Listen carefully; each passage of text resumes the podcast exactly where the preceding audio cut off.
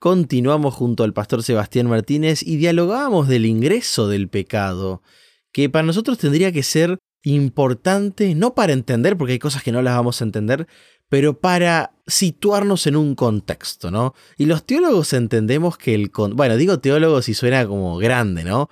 Aquellos que hemos cursado la licenciatura en teología para dedicarnos al área pastoral, hemos entendido que el contexto acompaña las historias para comprenderlas mejor, ¿no?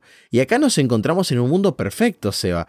Perfecto en el mejor sentido de la palabra, donde todavía no había entrado el error, donde todavía no había entrado el pecado, donde todavía no había habido equivocaciones, ¿no es cierto? La idea tradicional que tenemos de perfección.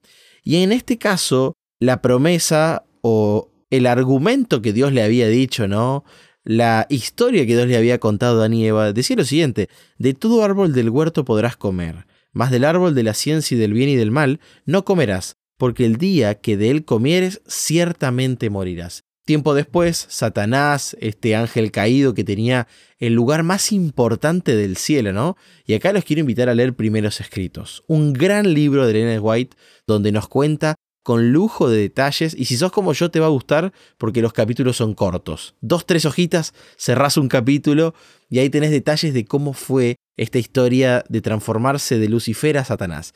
Satanás adopta forma de serpiente, Seba, y entra en diálogo con Eva. Y ahora le dice lo siguiente, ¿no es cierto? Le dice que ellos no iban a morir si comían del fruto. Por un lado Dios dice que sí, por otro lado la serpiente dice que no.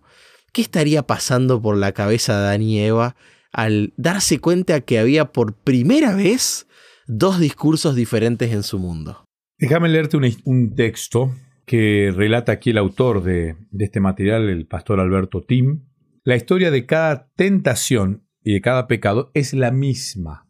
El objeto exterior que atrae, la conmoción mental interna, el aumento y el triunfo del deseo apasionado, terminando en la degradación, la esclavitud y la ruina del alma. O sea, el ciclo del pecado siempre es el mismo. Siempre es el mismo, ¿no? Un objeto exterior que nos atrae, que nos genera conmoción mental interna, entonces, aquí ya empezamos a ver un montón de cuestiones. Aparece, esto está narrado en Génesis, Eva, la mujer, separándose del marido, algo que Dios ya les había advertido porque les había advertido. Sabemos que ya Dios les había dicho que esto podía suceder. Y también aquí tengo que remarcar algo, y es que el fruto no tenía ningún poder mágico, eh, o sea, no era el hecho de la fruta en sí, más allá de que tal vez la fruta tenía el antídoto para vencer a la muerte a la oxidación, porque el mismo oxígeno que nos permite vivir es el que nos oxida y nos hace envejecer. Una, una cosa realmente difícil de entender para nosotros, pero es así de simple. El, mismo oxígeno para vivir te oxida y ahí envejeces y morís. Entonces, aquí hay que remarcar esto, no era la fruta, era el hecho de obediencia, era la confianza depositada, era el acto de lealtad a Dios. Y es difícil hablar de lealtad en un mundo donde no se conoce hoy la lealtad. Es una moneda, o sea, es la figurita difícil. La lealtad no, hay, ni siquiera en el mundo cristiano. Fuera del mundo cristiano ya menos aún todavía. Pero la gente no es leal a absolutamente nada. Por eso esta gran escritora como Elena de Huay dice, el mundo necesita hombres que sean leales al deber como la brújula al polo. Aquí este es el, meollo central del tema. Elena de Huay lo relata claramente en el libro que mencionaste y lo describe de una manera excepcional. Se produce esta historia donde lo sensorial toma un papel importante porque Eva la ve a la serpiente y a través de los sentidos empieza a, este, bueno, se siente atraída por la serpiente. La serpiente le habla. Le habla y en el hablar le cuenta un discurso, ciertamente, hasta usa palabras que el mismo Dios había usado. No, ciertamente, les dijeron esto. Y empieza a manejar un idioma similar al de Dios. Estamos hablando de una Eva recién creada, perfecta, pero con un cerebro que funcionaba pleno y con una curiosidad y una visual y un oído y un gusto y unos sentidos que estaban realmente cero kilómetros. No había pecado en ellos, entonces estaban funcionando a pleno. Y aquí es donde yo quiero pararme y decir, ¿cuánto le damos de importancia a nuestros sentidos. A veces le damos mucha importancia a nuestros sentidos. Y no es lo importante lo que sentimos. Ujú. Como pastor, lo que yo siento no es lo importante. No, no. No es lo importante. No es si vos sentís o no sentís. No es. Es lo que está escrito. Yo siento que puedo pasar el semáforo. Ahí apenas está cambiando porque. No, no. Si ya cambió, no podés pasar. Entonces, no es lo que vos sentís, lo que te parece, lo que percibís. No es una cuestión de perspectiva, es una cuestión de obediencia, de lealtad. Y ahí es donde entra en juego esto, la conmoción mental interna, el aumento y el triunfo del deseo apasionado, porque hubo un deseo apasionado.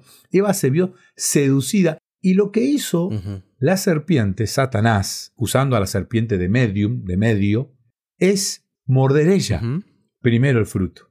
Y no muere, claro, no muere. Claro. Porque Dios nos dijo inmediatamente muere. O sea, aquí está la otra, ¿no? ¿Viste? No estoy muriendo. O sea, ya Satanás empieza a mezclar lo que Dios había dicho con una interpretación que él le daba. ¿no? ¿Viste? No estoy muriendo, no, no me moriste, sigo hablando. Claro, lo que Dios no quiere es que vos seas como Dios, porque tus ojos van a ser abiertos. La seducción, otra vez el sentimiento afectado, la seducción y, bueno, después vemos, ¿no? La esclavitud y la ruina. Y te leo esta última frase. Jamás olvidemos que no todo lo que es lógico es verdadero. Wow. Te lo repito. No todo lo que es lógico es verdadero. Y no todo lo que es verdadero es humanamente lógico. A veces queremos que todo sea humanamente lógico. Y no somos los protagonistas, no es la humanidad la protagonista de, de esta historia. Te dije, ¿no? La- el storytelling, el arte de contar historia. Los protagonistas no somos los humanos, es Dios y es Satanás que le discute. El conflicto cósmico es entre ellos. Nosotros somos actores de reparto, no somos nosotros. Entonces, no todo lo que es verdadero es humanamente lógico. Es verdadero porque Dios dice que es verdad y punto. Ahí te termina la historia.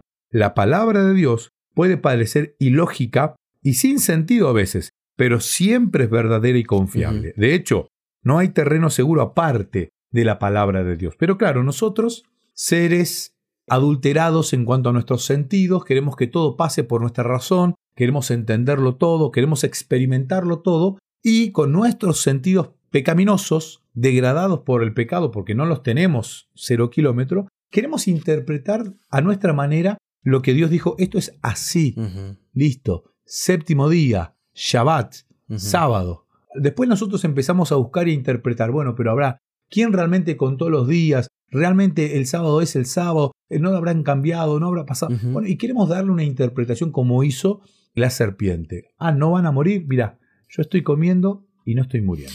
Qué linda frase, Seba. Y acá, hacia el final también de uno de los días, dice, la experiencia de Eva en el jardín del Edén no es un caso único. Todos los días y en todo momento debemos decidir entre la palabra de Dios y los atractivos seductores de la cultura que nos rodea. Nuestras decisiones tendrán consecuencias eternas.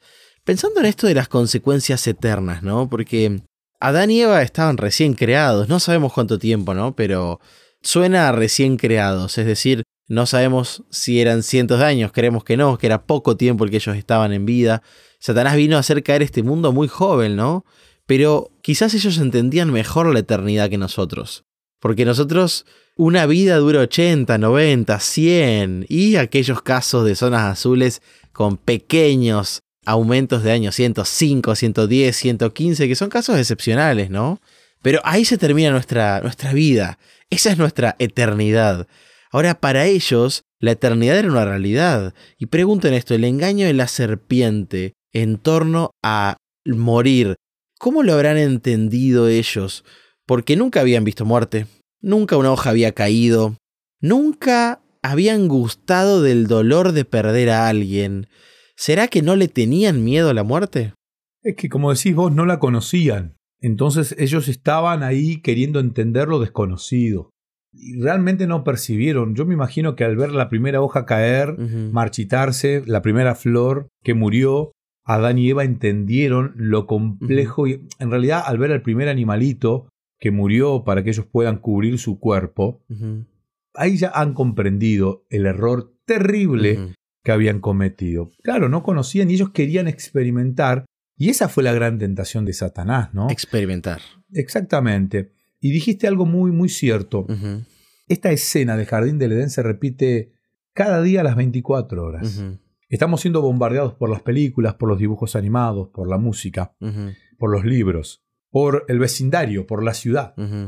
Convivimos con personas. Yo miraba el otro día un partido de fútbol. ¿Qué tiene que ver el fútbol con, con esto? Y el jugador que marcó el gol, cuando termina, yo quiero dedicarle este gol. Le preguntaron, ¿por qué hiciste ese festejo? Bueno, esta semana falleció mi abuela, dijo él. Yo sé que ahora me está mirando desde el cielo. Desde el cielo me apoya y por eso le quiero dedicar este gol. Y cuando un niño que tal vez está mirando el partido de fútbol porque su papá es hincha de ese equipo y lo está mirando, escucha esto, ya empieza a naturalizar esta idea que no es bíblica, que ingresa con los egipcios, que luego la toman los griegos y la profundizan aún más, y que, bueno, inclusive otras religiones la han adoptado como tal, hinduismo, budismo y todas las que se desprenden de estas dos grandes religiones. Entonces, estamos en el jardín del Edén todos los días siendo bombardeados por esta idea del no moriréis.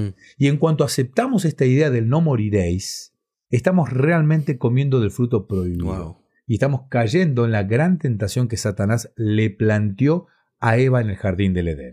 Wow, qué interesante es pensar que el contexto del Edén es un contexto en el cual nosotros también estamos inmersos. Vos lo ejemplificaste muy bien, es un conflicto entre Dios y Satanás, no entre nosotros. Pasemos un corte, Seba, ya estamos a mitad del programa y seguiremos charlando un poquito más acerca de esta gran lección. Ya volvemos.